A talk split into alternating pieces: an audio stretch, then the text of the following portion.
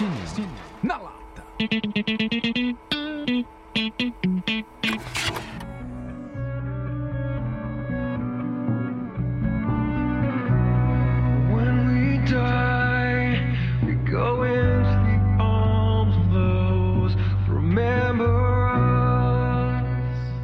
Então, antes de tudo, saiba que nesse lado B a gente tem spoilers, então cuidado, porque spoiler é o que vai estragar o seu filme. Você não pode ter o seu sentido estragado.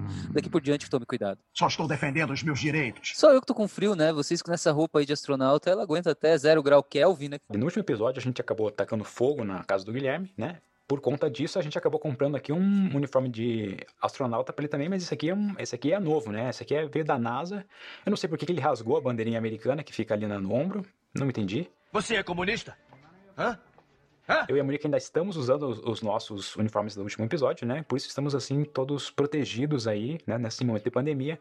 Só o Guto Souza aqui que tá vestindo um moletom. E aí tá alegando que está com que frio. será? Que será? Já que a gente tá falando sobre o sexto sentido e agora a gente tem spoilers, talvez as pessoas Não, já mas saibam tá do dando que um a gente tá calafrio. falando. não, aqui dentro tá frio mesmo assim. Eu não sei o que, que tá acontecendo aqui nessa região. Tá aqui. frio? né? Estranho. Não sei o que tá acontecendo. Tá frio. E eu tô ficando com medo.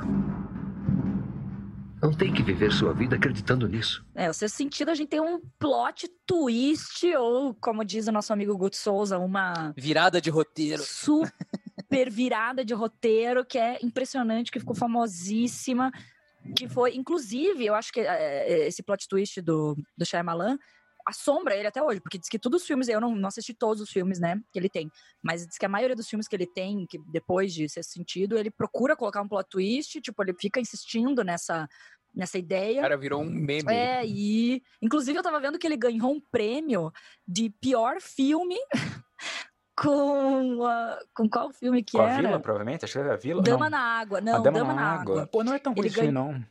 Cara, mas é. o Shalabama, ele tem, ele tem uma carreira muito estranha, cara. Muito estranha. Porque ele fez umas bombas que, meu Deus do céu. Tanto que quando eu fui assistir o Sexto Sentido, eu não tava esperando que fosse tão bom quanto é. Porque eu achava que o Shalaman era incapaz de fazer um filme tão bom quanto esse. Ele tem altos e baixos, ele tem muito altos e baixos, assim. O próprio A Vi- A Vila, assim, ele é. O, o Vila é um filme perfeito até metade do filme. Da metade pro fim, ele é uma bosta. Ele é uma bosta. Você falou uma coisa feia. É, eu nunca não assisti a Vila. E vocês lembram, falando essa questão do plot twist, vocês lembram, eu lembro da divulgação do filme A Vila? Não. Não. Vocês não Não lembram, lembro. né? Não Pelo lembro. silêncio. O que, que aconteceu? Era, era, era uma divulgação super grande, foi em 2004, se eu não me engano, a Vila. Então era televisão, era mídia de revista, era- não era muito internet ainda, mas era tudo assim.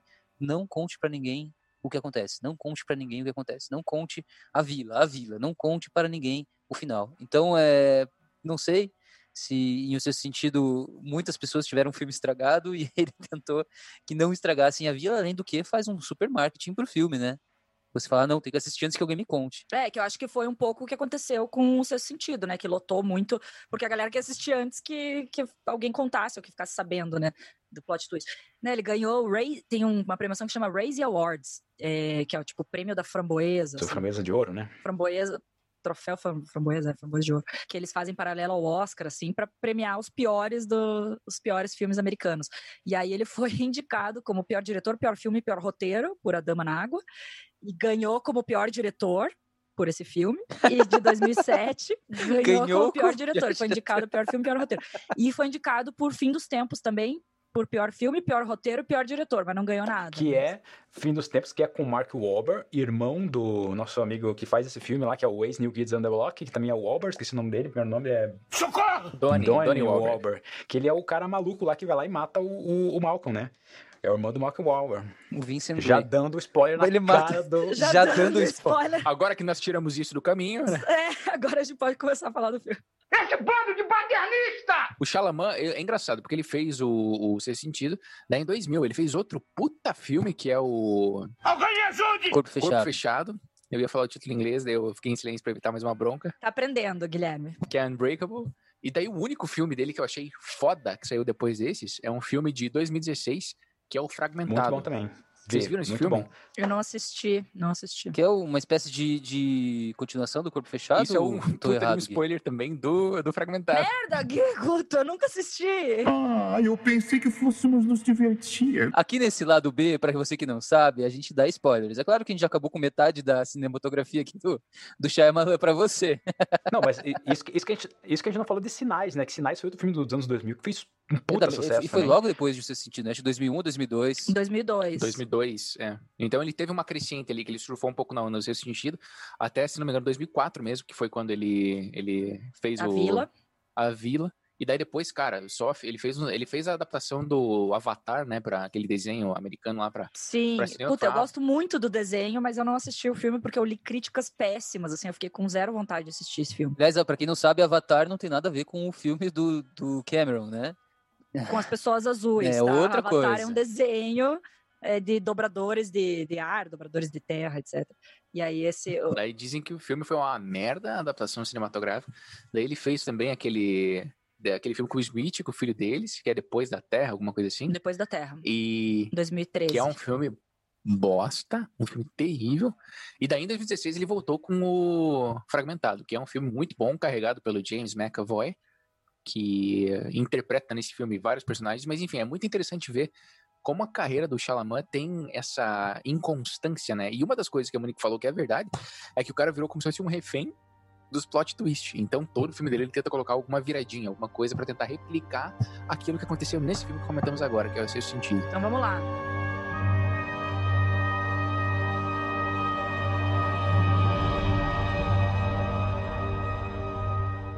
Nossa, me deu um arrepio aqui, Pia. Nossa senhora. Eu sei. Desculpe. O filme começa numa adega de vinhos, né, no porão, como estamos aqui, né, reunidos. E o grande destaque ne- nessa filmagem dessa cena, que é o, é o trailer do filme, é isso, né, é esse comecinho. É, é justamente as alianças, né, a aliança da mulher, que ela vai pegar o vinho, tem a aliança dela.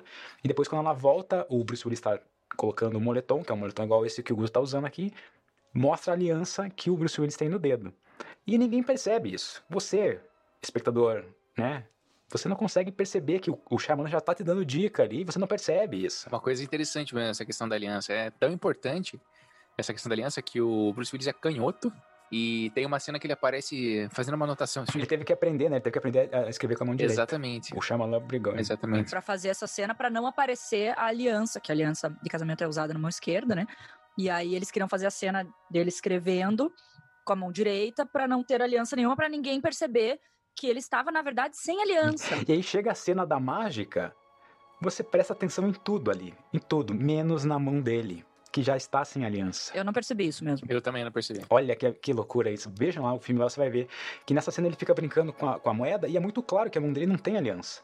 Ou seja, você pode pensar assim, ah, de repente ele brigou com a mulher, talvez, né? Tipo, eu fiquei pensando a respeito disso. Será que, tipo, a galera não, não pensava. O dedo tava inchado, né? É, sei lá, ele tirou pra brincar com o moleque só pra não mostrar a aliança, sei lá, mas ah, já é uma dica de que, pô, o cara não, não tá vivo ali. Pois é, o Shyamalan, ele tomou bastante cuidado de fazer com que, se você soubesse do já o spoiler, né? Se você já sabe a história, já sabe o que vai acontecer e você vai rever o filme, não tenha nenhum erro de esses erros de continuidade, né? Não tenha nada que você possa falar assim, ah, mas olha ali, ali. Isso é verdade. Ou seja, não, ele mostra o tempo todo que o cara tá morto.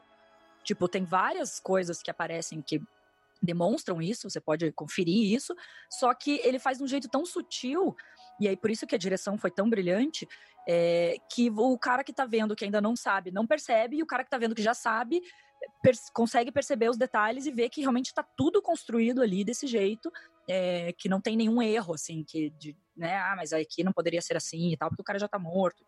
Não, não tem isso nesse filme. Foi essa a experiência que eu tive, essa segunda que você contou, porque eu conhecia o twist, então invariavelmente eu ficava procurando nas cenas algum indicativo ali de que ele estaria, ele, de que houve como se fosse um furo, de que houve um erro no filme, assim. Eu fiquei procurando essas coisas assim. E não tem, não tem, é tudo muito bem feitinho assim para encaixar com esse esse fio condutor da história, né, que é o fato dele estar morto. Eu ficava pensando assim, meu, como é que alguém, naquele ano, assim, con- conseguia achar que o cara não tinha morrido? Eu fiquei pensando assim, como assim? Tá, tipo, tem muita dica, mas realmente, gente não- eu não tive a oportunidade de assistir esse filme sem ter essa informação. Então, talvez realmente exista essa possibilidade, né, de, de- de realmente você ficar perdido, né, sem saber se ele tá morto ou não tá morto. Emerson, mas- al- alguém já fez uma surpresa pra você? Tipo uma festa surpresa, assim, ou alguma coisa nesse sentido? Que todo mundo sabia, menos você? quando ah, fazem uma surpresa, alguma coisa assim, algo que todo mundo sabe menos você, geralmente uma festa surpresa seria o que a maioria das pessoas vai se identificar, assim. É, é muito esquisito, porque quando a, a surpresa é revelada, você, você realmente é surpreendido e fala, meu Deus! Tava na cara. E, e, Como é que eu não sabia? tava na cara. Puxa, é por, é por isso que vocês foram lá, é por isso que fizeram desse jeito, é por isso que assado. Então, todo, tá tudo, tudo na tua cara, mas você não percebeu, porque é isso, você não sabe do resultado final, você não sabe do plot twist, você não sabe da surpresa. Então, é, quando você não sabe, realmente você não presta atenção nesses detalhes, mas depois você, você se liga, puxa, tava tudo tão óbvio, né, que era pra chegar aqui. Então, uma analogia. Os produtores até tiveram, tiveram cuidado aí pra, pra, com essa parte, porque eles achavam que as pessoas iam se tocar, né? Especialmente tem uma cena do filme que eles achavam que era especialmente reveladora, que é quando o Cole fala, ah, eu vejo gente morta, e daí, tipo, o próximo corte é um close na cara do Bruce Willis, assim, sabe? Então os caras Com uma falam, risadinha, assim, né? Ele dá uma risadinha meio safada, assim. não tem Hum. como, não tem como não notarem Não, e agora. vai ainda aproximando, assim, da cara do Bruce Willis, assim. E daí Vai. as pessoas não notam. Ele- E, vai e eles não sabem que estão mortos. E quando você vê eles, e o Pia fala o tempo todo, e volta pra, pra, pra cara do Bruce Willis. Só faltou uma flechinha vermelha, assim. né? Falta falar agora mesmo, né? Mas, cara, é muito Mas é legal. muito Tem bom, uma é cena em particular que eu fiquei impressionado, assim, com, a, com o nível de cuidado, o nível de construção da cena pra evitar revelar o segredo, que é quando ele vai jantar com a mulher dele.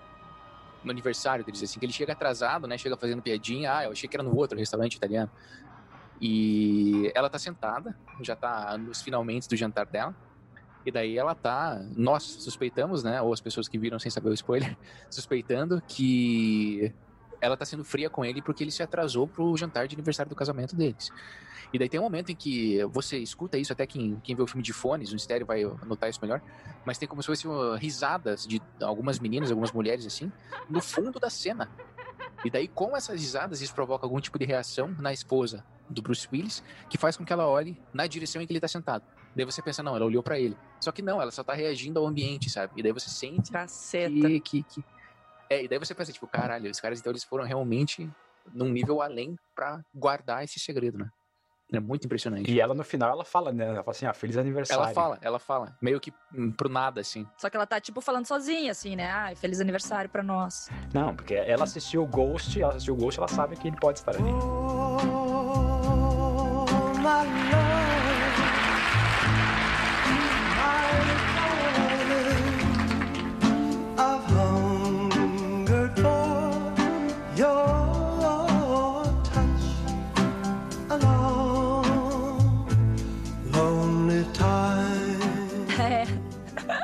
Mas essa, aquela cena do.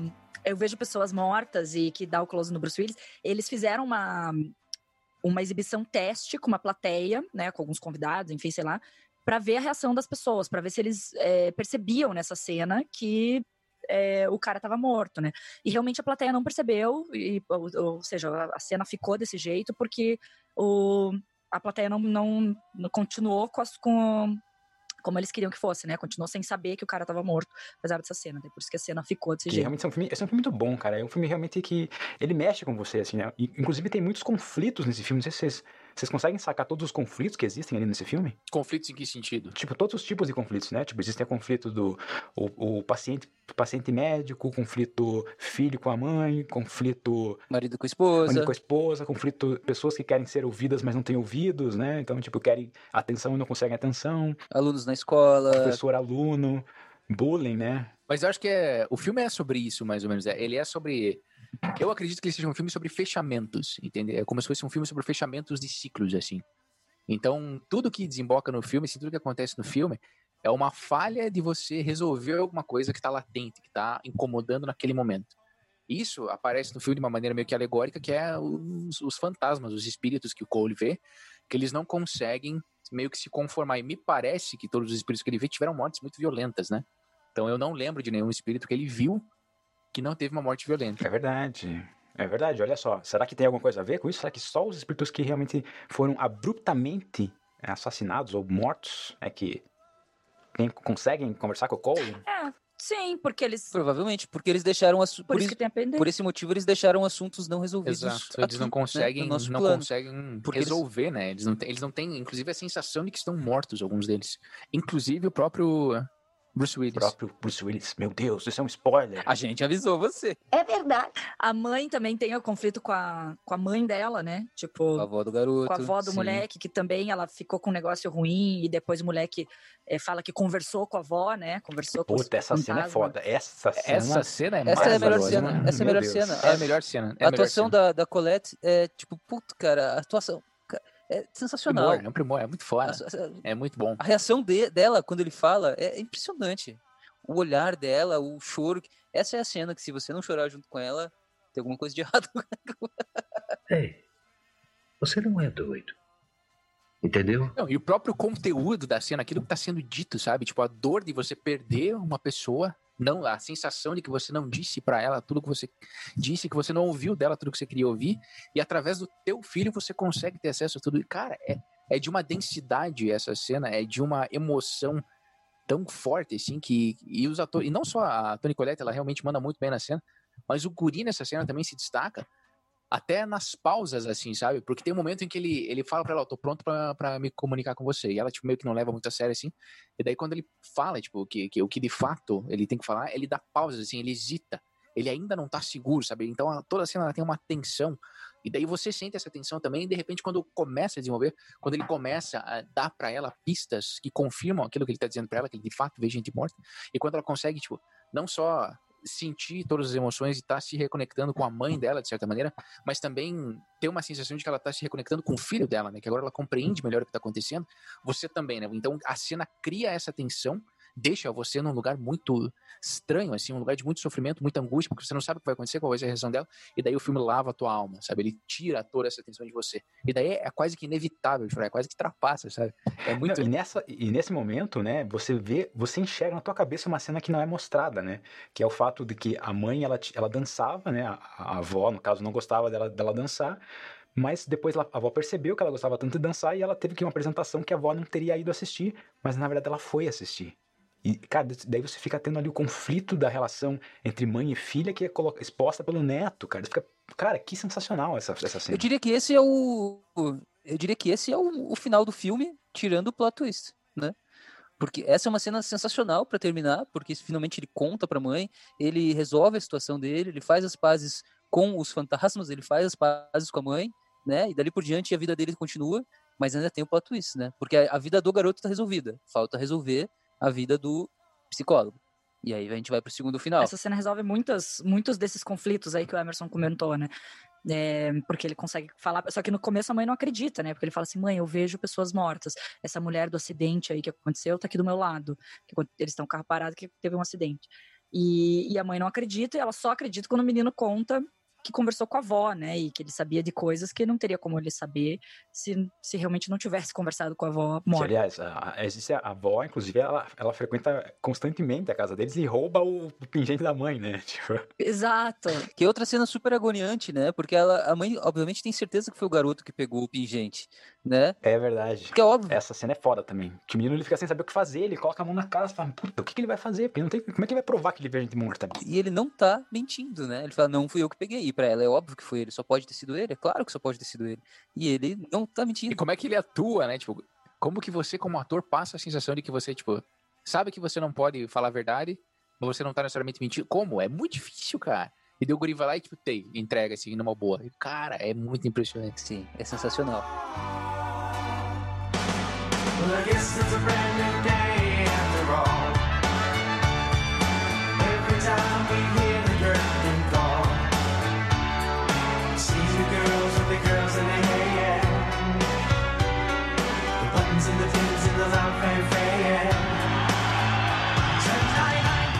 falando lá do começo ainda, que aparece o, o Donnie Wahlberg, que é o. Donnie cara que- Wahlberg. Aliás, vocês separaram, vocês separaram que o Donnie, o, esse personagem que ele tem um nome no filme, né? Mas é como é que é o nome Vincent dele? Gray. Vincent Gray. Vincent Gray. O Vincent Gray tem uma mechinha branca no cabelo, igualzinho o Cole tem também a mechinha branca. Isso tem alguma relação? Vocês ficaram pensando alguma coisa a respeito, assim? Se existe relação entre os dois? Cara, eu vi que, na verdade, pessoas que têm um trauma muito grande, que passam por um estresse, uma carga de estresse muito alta, é, isso cientificamente, isso acontece, assim, elas, muitas vezes, é, o corpo provoca que uma mecha do cabelo fique branca, perca a coloração. Olha só. Então, isso é um, é um fato, assim, científico. Mas é uma mecha mesmo? é Só uma acho que mechinha, mecha. No, atrás, É. assim, bem atrás do cabelo, assim. os- Não, não, não, mas na vida Uma real. mecha, um, um tufinho de cabelo. É, então assim, por exemplo, Pô, na verdade, o William Bonner também é um médium, né? Também vê gente boa. Me- Também vê gente morta, né? E o William Bonner tem só uma mechinha Não, branca. mas não necessariamente o estresse é o ver gente morta, né? Pode ser, enfim, É o seu sentido, né? É outra coisa. é, pode pode ser. ser algum outro tipo de trauma, enfim, que a pessoa tenha passado. Então, eh, eu não sei se o diretor quis colocar isso.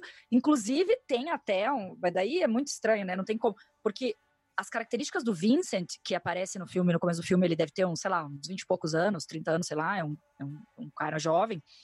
Mas ele tem as mesmas características do, do molequinho, né? Por isso que o, o- ele, ele também tinha transtornos, enfim, tinha muitos problemas de sociabilidade com seus amigos. é, e até por isso que o, o, o Bruce Willis, né, o, o Malcolm, se interessa muito pelo caso do molequinho, porque ele não queria cometer o mesmo erro que ele cometeu com o Vincent. é, ele queria tentar ajudar realmente o molequinho para ele não se transformar no, num Vincent da vida. E. Mas sei lá, eu fico pensando às vezes se não poderia ser a mesma pessoa. Não, pode, porque. Como? Não, porque é o, o- você está vendo o filme pelo ponto de vista do Malcolm, né? E o Malcolm só enxerga aquilo que ele quer ver. Então pode ser que ele tenha regredido ao passado e, e tenha resolvido aquela questão do passado e nesse, nessa resolução aconteceu dessa forma. Ah, quando ele se tornou fantasma, mas a mulher dele continua na mesma idade. Ele enxerga o que ele quer. Ele criou a realidade dele. É. Que viagem, cara. Nossa, a gente entrou na Matrix. A gente entrou na. Matrix de novo, cara. Estamos dentro de um programa de computador? É, eu não pensei muito sobre isso porque eu já descartei, assim, eu falei, não, acho que não, e eu não li nada sobre falando sobre essa teoria, assim. Eu não acho que seja nesse caso, porque justamente por causa da cena do, do, do Cole com a Lynn no carro. Porque nessa parte, o, o Bruce Willis ele já resolveu a situação, porque ele tinha dois problemas, tinha duas coisas que ele queria resolver. Primeiro, essa falha que ele, que ele teve no trabalho, de não ter conseguido ajudar alguém. E segundo, o fato de a esposa dele ter se sentido secundária, entende? Mas, mas você não vê um cruzamento. De, você não vê um cruzamento da. A, a mulher dele não cruza a mesma realidade que o Cole. Tipo, você não vê os dois juntos. Não tem isso. Mas é esse o ponto, é esse o ponto, entende? Então, nesse caso, depois que o, que o como que é o nome? Malcolm. Depois que o Malcolm resolve o problema do Cole, que eles ajudam a menininha que vomita e tal, que inclusive é outra cena super legal. É, depois disso, depois que esse problema tá resolvido, o Cole vai falar com a mãe dele e o, e o Malcolm vai, vai resolver a outra questão, que é ele com a esposa dele, sabe? Então, sei lá, é, se fosse o filme só contado da perspectiva do Malcolm, que seria a premissa para ele ter feito esse regresso, então não faria sentido mostrar a continuação da história do Cole.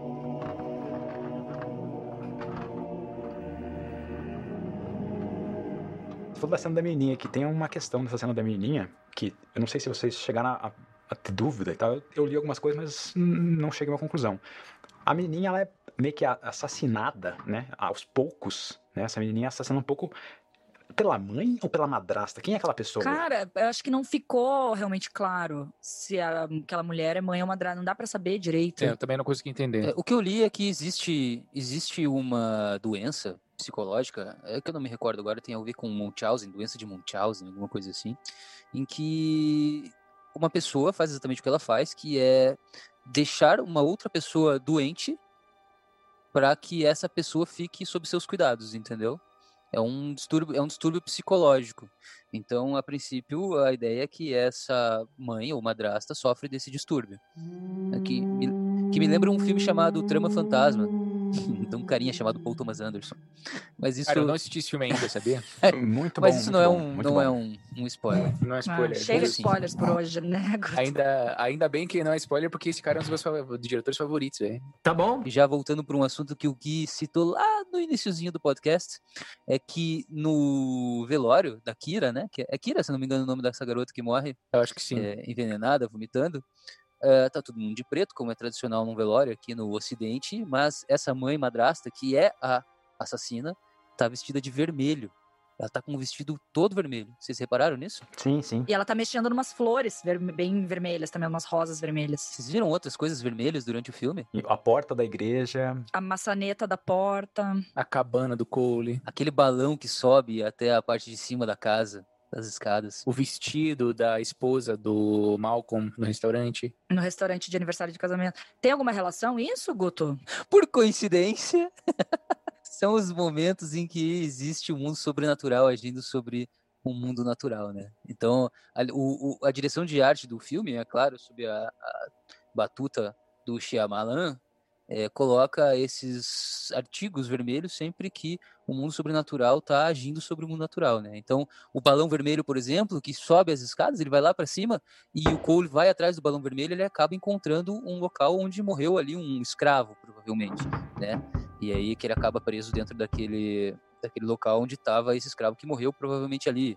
É, a mãe vestida de vermelho é, tem a ver também com a, a filha que ela matou. E, enfim, a, a, a, esposa do Malcolm está de vermelho quando o Malcolm está em contato com ela, né? Que ele também é um fantasma. Enfim, o vermelho sempre leva a esse local. E é óbvio que foi super pensado isso pelo diretor. É, o, o na igreja, pelo que eu li, era a questão do limite, né? A partir dali, os, os espíritos não conseguiriam entrar, né? O sobrenatural não entra dentro da igreja. Hum. Pois é, eu só não entendi direito a, a, cabana, assim, porque. Porque a menina entra, a menina destrói a cabana dele, né? Essa é a cena mais assustadora pra mim, cara. Aparece vomitando. É que, na verdade, quando ele sai correndo ali, ele precisa dar uma, dar uma mijadinha, né?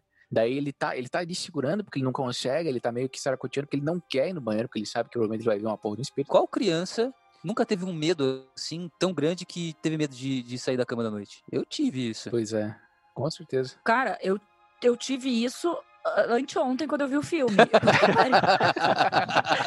Acabou o filme, eu tava muito apurada. E era bem de noitão, assim, sei lá, meia-noite. Acho que eu vi na sexta-feira o filme. E eu fiquei com muito medo de ir no banheiro sozinha. Eu tive que pedir pro Daniel ficar na porta esperando. Eu te peguei, Ferris. não acredito, Monique. Eu tava com muito medo. Não, mas é, faz sentido, faz todo sentido. Nossa, faz o Daniel sentido, podia sim. ter tirado uma pira muito grande aí, fazendo uma tirando uma ondinha. é, eu não deixei ele entrar junto no banheiro, mas eu, eu fiquei com muito não, medo. uma vez assim. Porque você não vai, vai criar uma baita mecha branca na tua cabeça daí, Viu? Muito estresse de fantasmas. Não! Não! Não, eu não! Porque veio atrás de mim! Não! Mas daí ele tava lá tentando segurar o xixi para não ir até o banheiro. E daí ele finalmente decide ir. Daí quando ele tá saindo para ir no banheiro, ele rasga um pouco, né? A, o pano que cobre a cabana, o pano vermelho que cobre a cabana. Daí por isso que quando ele volta, ele tenta arrumar correndo tudo as coisas para que nenhum fantasma entre, daí a cabana começa a se soltar, né? Mas não é ela que invadiu esse espaço, é de fato ele que rompeu esse tecido e daí a, a questão foi rompida. Caiu em cima dela apenas, ele chegou lá e ela tava parada, né, embaixo do pano. Sim, mas é muito legal também, não só essa questão de vermelho, mas a questão de espiritualidade também, né, que, que é uma característica do próprio Xalabalabama aí, que ele é ele é indiano, né, e daí ele foi criado na religião. E... Qual que é o primeiro nome dele? O primeiro nome dele é Manoj Neliatu Shyamalan.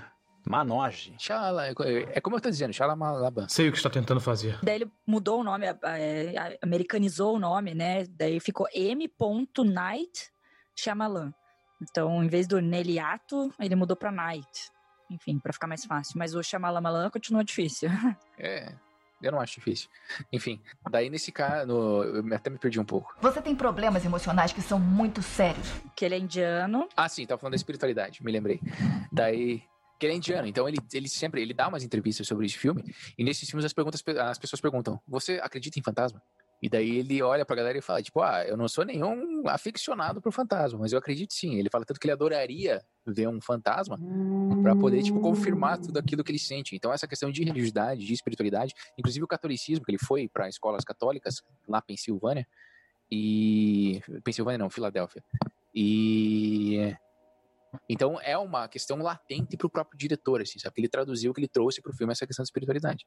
E daí eu tava sob a impressão durante muito tempo que o vermelho tinha alguma coisa a ver com morte. Então sempre que tem que tem a questão vermelha significa alguém morto vai aparecer. Mas não é necessariamente isso. É de fato como o Guto falou, eu acho, que é a questão da influência do mundo sobrenatural, né? Então as coisas que foram tocadas, ele fala nisso na entrevista, as coisas que foram manchadas, marcadas pelo mundo sobrenatural têm a pigmentação vermelha. E não tem, ele tomou muito cuidado na construção do filme para não trazer a cor vermelha em nenhum outro elemento. Então, só as coisas que efetivamente foram tocadas pelo mundo sobrenatural aparecem na cor vermelha, sabe? Então, de novo, uma prova do cuidado que o cara teve com esse filme.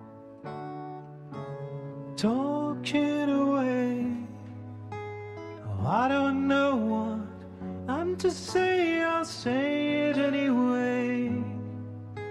Today is another day to find you shying away. I'll be coming for your love, okay? And take on me. Tem uma questão desse filme, que eu não sei se vocês chegaram a ler a respeito, mas tem uma questão desse filme que ficou muito discutida na época e durou por muito tempo uma dúvida no meio da, da galera que discutia sobre esse filme.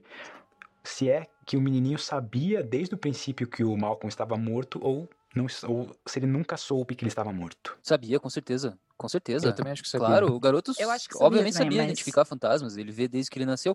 Aliás, aquela cena do da mãe vendo as fotos e o guri com fantasma em todas as fotos, aquela cena é demais também. Uma luzinha assim, né, nas fotos que, do lado do piano. O, o Guto, ele tem câmera analógica, ele consegue tirar foto de fantasmas, né, Guto? Você já tem alguma Sim. de fantasmas? A gente chama, a gente na fotografia a gente chama de flare, que é um, a gente chama de defeito, mas poucas pessoas sabem Entendi, que pra não assustar as pessoas, É, né? isso é como a gente fala, assim, pros leigos, né? Mas na verdade a gente sabe que são fantasmas e sempre que a gente captura a gente fica muito feliz, assim, porque não é, não é super comum, mas acontece, acontece bastante. É, para quem nasceu no mundo digital, não sabe, mas o- o- os aparelhos digitais eles têm um filtro que impede que os fantasmas sejam captados, por isso que a gente não tem mais Filtro antifantasma se é. chama. O pessoal fala, na verdade, filtro de ruído. O ruído, na verdade, são fantasmas. Ruído de fantasma. É, Exato, óbvio. quem faz o ruído é- são os fantasmas. Da mesma forma que as, hoje em dia a captação de som também digital não tem aqueles ruídos Não que tem. são os barulhos de fantasma. Mas o nosso aparelho aqui é analógico, então pode ter, sim, espíritos aqui conversando conosco, conversando com você, ouvinte, enfim.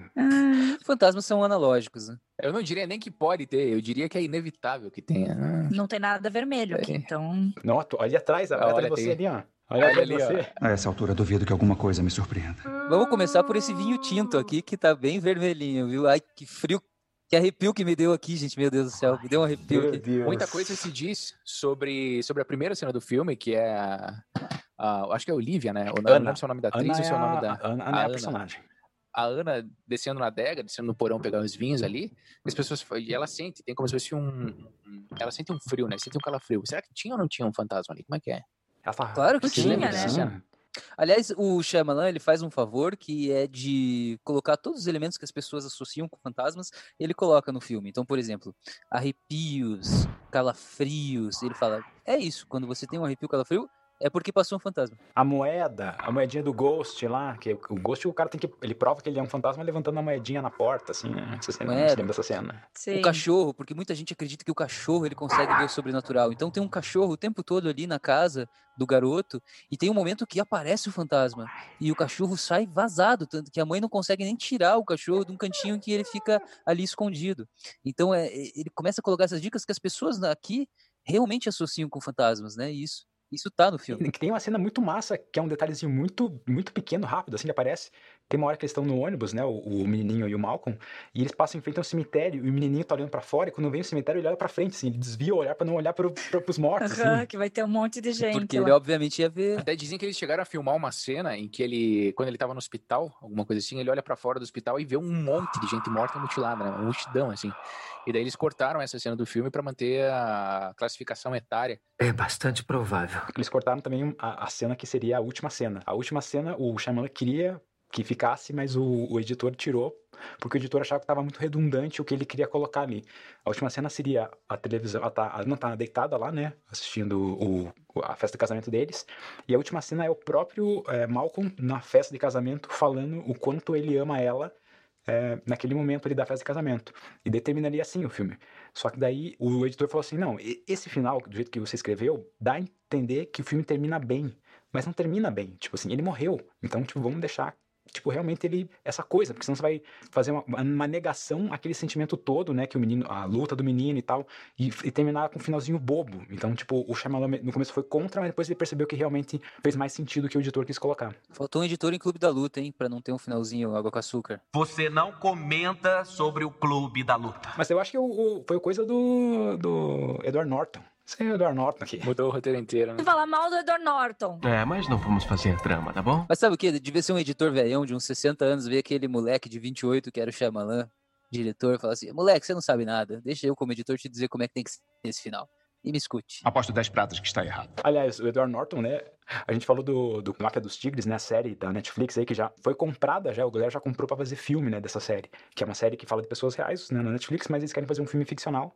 E o Edward Norton já mandou um tweet dizendo: Eu quero fazer o, o Joe Exotic. Olá. Já mijou, já mijou no poste. É, já foi. É meu, é meu. E a galera apoia, a galera apoia pra caralho o que ele coloca, assim, né? Quando ele, ele pede fazer um personagem. Os fãs, né? Os fãs. Cara, que loucura que as pessoas se comunicam oficialmente por Twitter, né? O Edward Norton colocou a posição dele, eh, o que ele gostaria de atuar por Twitter. Pois é. O Donald Trump fala comunicados oficiais por Twitter. Olha que loucura que a gente tá. A gente falando aqui de um documentário onde as pessoas se comunicam do pós-vida e o cara é impressionado com o Twitter, né? É. Bem-vindo ao mundo real. É, Eu, eu acho que o que falta no mundo os espíritos mandarem tweet também, cara. Eu acho que é isso que falta. É, Acho que eles deveriam conseguir, né? Cara, eu vou deletar hoje o meu Twitter.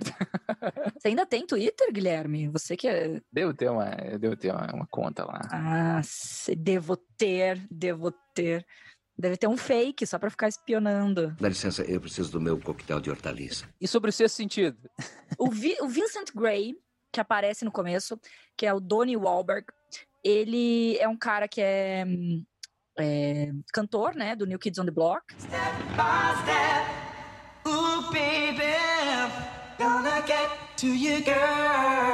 Ex, né? Ele era, já era ex, ex New Kids on the Block. Kids on the Block. O ator ou o personagem você tá falando? O ator. O personagem seria legal se ele fosse do New Kids on the Block. Meu Deus, Guto. Não. que- Não. Que diabos não? E você, seu doido? Na vida real, ele foi do New Kids on the Block. E diz que quando é, ofereceram o papel pra ele, pra ele fazer o Vincent, e daí falaram, né, que era um jovem trans- transtornado, que tinha tido problemas psicológicos e tal e tal. E ele mata o, o psicólogo dele, o Malcolm, e depois se mata, né? Então é um personagem super forte, apesar dele aparecer durante três minutos no filme, sei lá, mas ele que gera a morte do cara, né? Ou seja, é um personagem importante.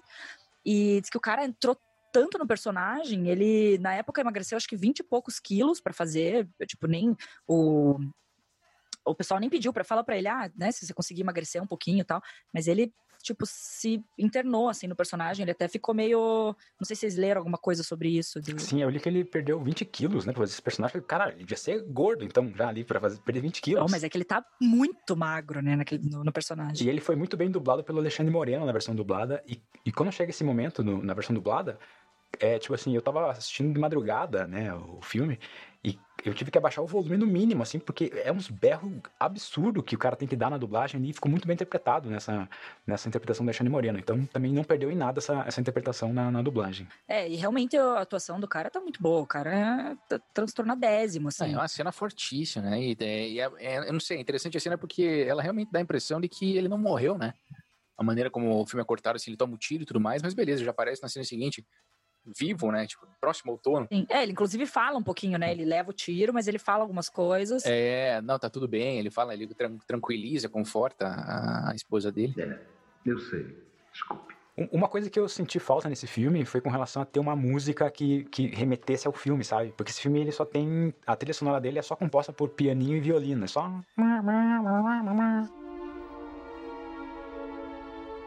Sobre a trilha sonora tem um negócio muito interessante, que é as pessoas, eh, algumas pessoas tomaram spoiler eh, vendo a parte de trás do CD que continha a trilha sonora do filme. Por quê? O que, que tem lá? Porque o nome das músicas, o nome das faixas que foram colocadas no CD, eram como se fosse uma síntese daquela cena em particular. Nome, nome dos capítulos do, do DVD, por exemplo. Isso, exatamente, exatamente. E daí é a música que toca.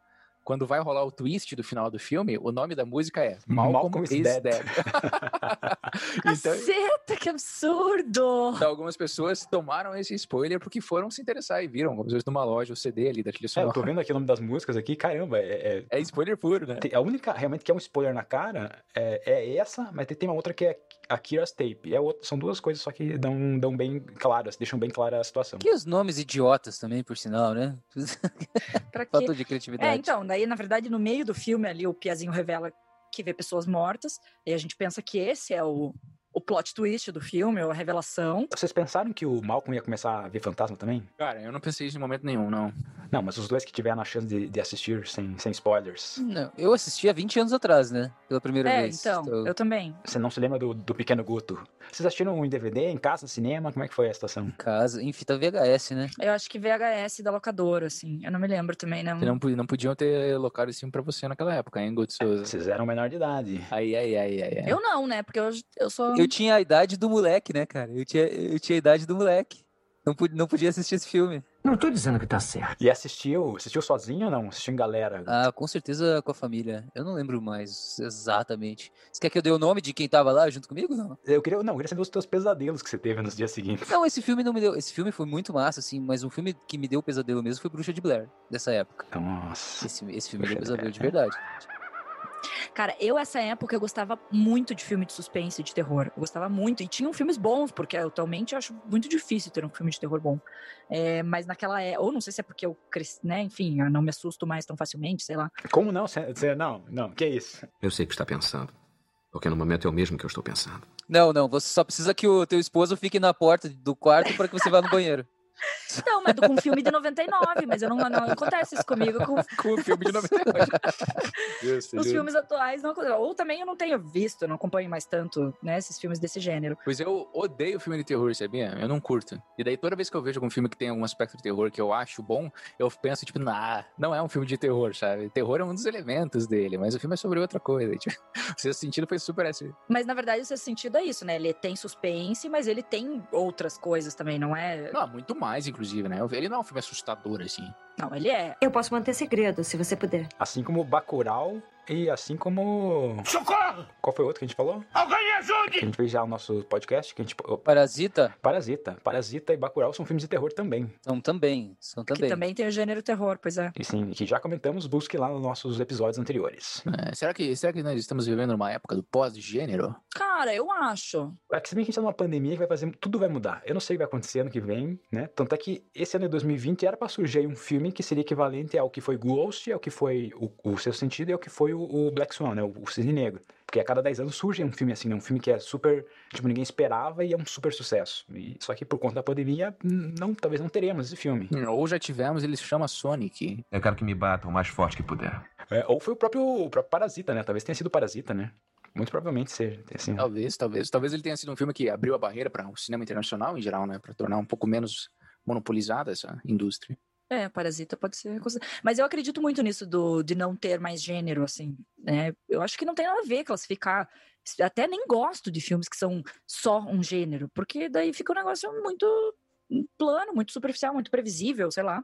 Eu acho que é muito mais interessante quando, como Parasita, como Bacurau, por exemplo, que você nem imagina que vai acontecer uns tipo de coisa lá que acontece, porque ele vai mudando, né? Ele começa de um jeito, coloca outros elementos. Então eu acho isso muito mais rico assim para um filme.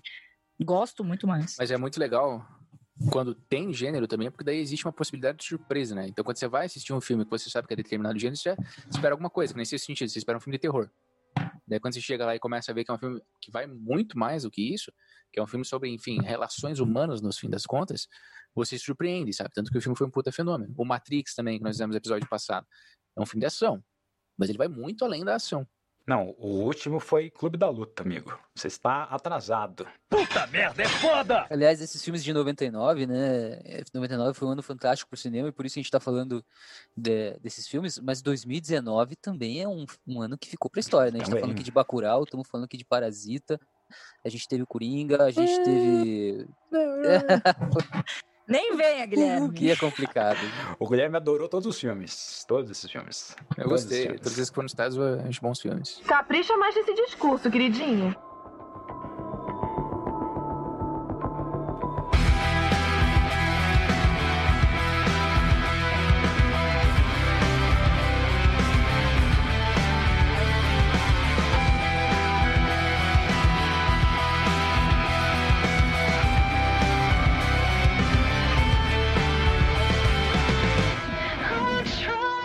Foi a melhor cena de O Sexto Sentido pra cada um de vocês? A revelação do, do, do garoto pra mãe.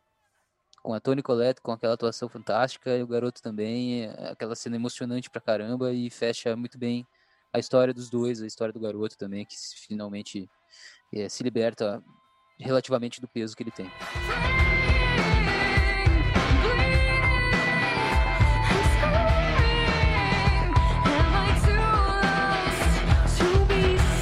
Pra mim, a cena em que o Malcolm, né, o Bruce Willis, percebe que ele está morto.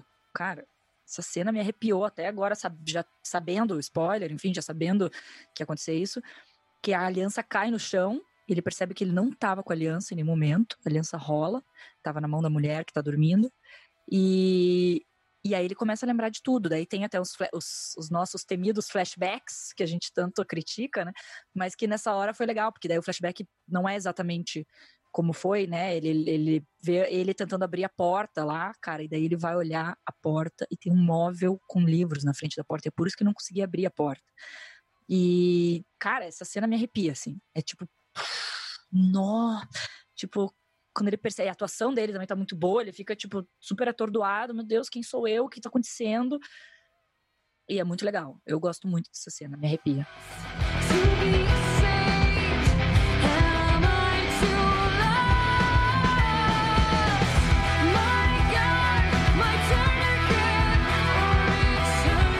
Eu acho que o Guto já falou, eu também já falei aqui que a minha cena favorita é a cena do carro com a Toni Collette e com o Haley. Mas para citar uma outra cena que eu gostei bastante também, essa que a Monique citou é muito boa. Mas tem uma cena que é. Ela não é a melhor cena do filme, mas ela é muito bem construída e traz vários elementos que acho que tornam o filme bom, que é a cena em que ele vai fazer uma consulta em algo que parece um consultório mesmo. Então tá a Toni Collette sentada na frente do Bruce Willis, e isso é um, torna a cena interessante porque eles não interagem, mas você presume que eles interagem, pelo mero fato de eles estarem sentados um na frente do outro. Então é mais um momento em que o filme constrói a circunstância toda para te enganar.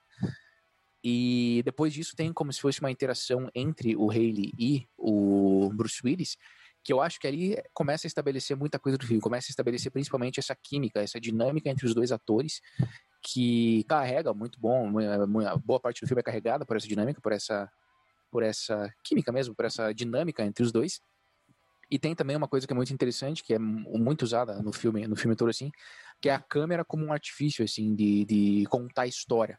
Então, nessa cena, é, eles fazem aquele, fazem aquele joguinho de se eu acertar o que está na tua cabeça, você dá um passo para frente. Se eu acertar, se eu errar, você dá um passo para trás e se chegar no corredor pode ir embora.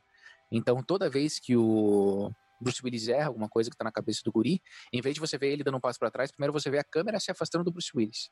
E daí corta, mostra o guri terminando de dar o passo para trás. Então, é uma cena que mostra a dinâmica entre os dois atores, é uma cena que estabelece essa questão de enganar você sobre a morte do Malcolm. E é uma cena que mostra, além de tudo, que isso só funcionou, isso só foi muito bem construído, porque o Xalabalaban soube usar o cinema, os artifícios do cinema, em favor da história que ele estava contando.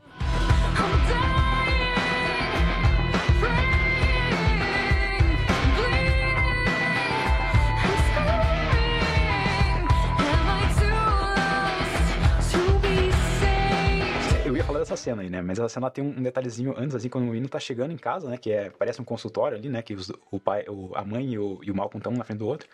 A mãe, para começar a conversar com ele, ela conta toda uma mentirinha, né? Tipo, uma coisa lúdica da vida dela. Assim, ah, hoje eu pedi demissão, ganhei na loteria, e eu fui nadar no, no, no, parque. É isso que eu fiz hoje. E o teu dia, como é que foi? Daí que o menino começa a falar, né? Porque ele não tava afim de falar. Mas ele vê a mãe dele se esforçando pra caralho pra, tipo, ter uma comunicação entre os dois ali. E a partir dali começa a, a, ele, né, a ter essa percepção sobre a mãe, vai fazer panqueca, e aí que vem esse passo para trás, passo para frente, aí que o Malcolm fica fazendo com que ele conte um pouco da história dele, né, para que todo mundo, né, o espectador entenda quem é esse menino, né. Tanto é que ele fica perguntando, ah, você não acredita muito no, no, no tipo, no médico, psicólogo, porque a sua mãe já teve, já frequentou e, e você viu que não deu resultado. Ele dá um passinho para frente, né? Então você vê passinho, nesses passinhos você consegue ter toda uma contextualização né, da história. Mas uma outra cena que, que eu acho que me chamou bastante atenção também foi quando tem, depois do teatro, né? O teatro do menino vai, ele apresenta, ele, ele faz a apresentação final. O Balcom tá de pé, vocês falam, quem que fica de pé numa apresentação de teatro, assim, no meio ali da, do corredor? Daí você já percebe que, pô, tem algo errado ali, né? E eles vão se despedir, e na, nessa despedida fica um, aquela coisa do tipo, nós não vamos nos ver mais, né? Mas vamos fazer de conta que a gente vai se ver. Então é outro momento lúdico da história, né? Tipo, tem essa coisa lúdica do, dessa, desse, desse, primeiro, desse primeiro encontro dos dois, e depois nesse último encontro dos dois, né? Que é tipo, ó então amanhã a gente se fala, né? Então até amanhã. Mas os dois sabem que eles não vão se ver mais.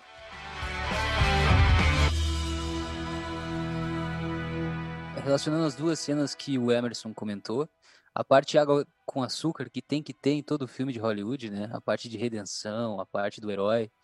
É, na cena em que o garoto fala com a mãe, a mãe inventa a história que ela ganhou na loteria, qual a história que ele inventa? Ele inventa que ele fez um grande feito do esporte e saiu carregado pelos amigos, né? Carregado nos braços deles. E o que acontece depois na cena do teatro, a última cena antes de ele se despedir do psicólogo?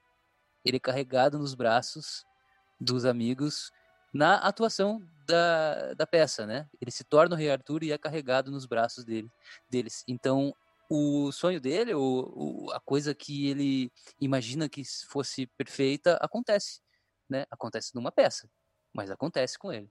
Então, e é uma redenção, né? É aquela parte assim de, ai, tudo bem, nós podemos ficar felizes por ele, porque agora tá tudo bem com esse garotinho. Ai, que fofo. Tem que ter, né? Hollywood, né, gente? Tem que ter, tem que ter. Em Hollywood, qualquer idiota que esteja disposto a se jogar escada abaixo consegue ganhar algum dinheiro com isso. Muito bem emendado esse filme, né? Muito bem costurado. Cara, é tipo, realmente, você, você pega todos os detalhezinhos ali, tá tudo muito. É um fio condutor, cara. Não tem. Se tem um fio condutor, você tem uma premissa básica, que é o cara tá morto.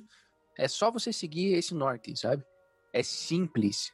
Não, esses detalhezinhos que o filme coloca, né? Tipo assim, o fato de, do, do, do menino falar dessa coisa de mentir pra mãe ali no, no começo do filme, mas no final do filme ele acontece aquilo, né? Ele, essas, essas coisinhas, esses detalhezinhos que as pessoas não se prendem muito a isso, mas o diretor ele fez tudo isso realmente se combinar, né? Filmaço. É isso, tipo, eu não, eu até falei na, na minha frase no começo que eu não gosto de, não acredito em fantasma e quando eu era menor, eu, eu morria de medo, né? Sei, sei, sei que você não acredita em fantasma. Uhum. Quando eu era mais nova, em, em fevereiro agora, de 2020. Quando eu era menor, eu morria de medo, super acreditava, assim, meu Deus. Daí eu fui assistir o filme e falei, tá, Tipo, né, já sei o final. Não, hoje em dia eu não tenho mais medo dessas paradas. E de fantasma. Quando eu era pequena, eu tinha muito medo de fantasma. Eu tinha, morria de medo de ver fantasma, meu Deus do céu.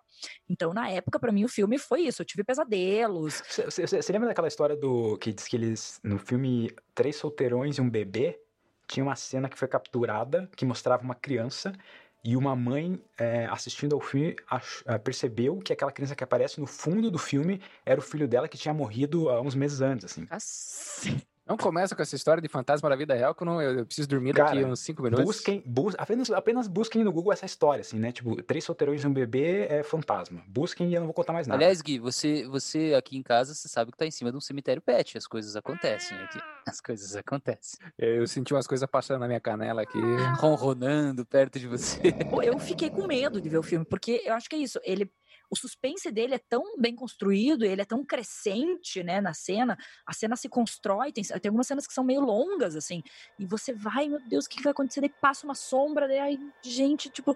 Então, aquilo me deu medo igual. É claro que talvez um pouco menos do que quando eu vi pela primeira vez, mas terminou o filme, eu tava morrendo de medo, assim, não, realmente não é, não esperava que isso fosse acontecer. Não adianta, a, a, coisa, o tema que mais dá medo, o tema melhor para um filme de terror é a espiritualidade, é espíritos, porque são coisas que não, a metafísica não nada explica e muita gente sente. E existe. Existe. Existe agora, aqui nesse podcast. Será que essa voz que você está ouvindo agora é minha, ouvinte? Será que nós estamos vivos? Vocês nunca se questionaram a respeito disso, ouvintes? De onde vem esse podcast, afinal de contas? Por exemplo, o Gui Stadler não está em nenhuma rede social. É claro que ele não existe. É impossível ele existir e não estar tá em nenhuma rede social. Existem ainda diretores filmando em analógico, ainda, né, para nossa sorte. Então pode ser que, hora ou outra, apareça um espírito aí nas telas de cinema. Eu vou te falar uma coisa, Emerson. Nada substitui a experiência real. Então vamos, vamos esperar que a gente tenha essa experiência do sobrenatural aqui Aqui. Aliás, ai, que frio que deu. Deu até um arrepio aqui, rapaz. Olha aqui, ó. Olha o pelo do meu braço, cara. Olha aqui, todo arrepiado. Isso, é, você sabe que isso é, isso é a resposta direta do nosso sistema nervoso a fantasmas. Você sabe disso. Olha, aliás, meu cachorro tá ali, ó, ganindo no cantinho ali. Deixa eu lá buscar. Pessoal, eu vou deixar vocês é, subirem sozinhos, vou desligar a luz aqui, tá bom? É, Não, Guto! Tá maluco? Alguém acende o celular aí pra gente achar a escada, pelo menos. Gente, tô com medo. Só sobrou você aí, Monique. Venha. Não, não me deixem aqui, por favor. Fica tranquila, Monique. A gente vai te deixar, mas você não vai estar sozinha. Ah!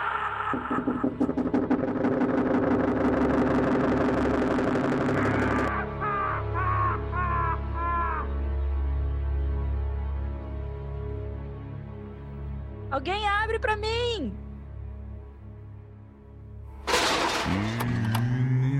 na lata. Versão digital dublatrônica.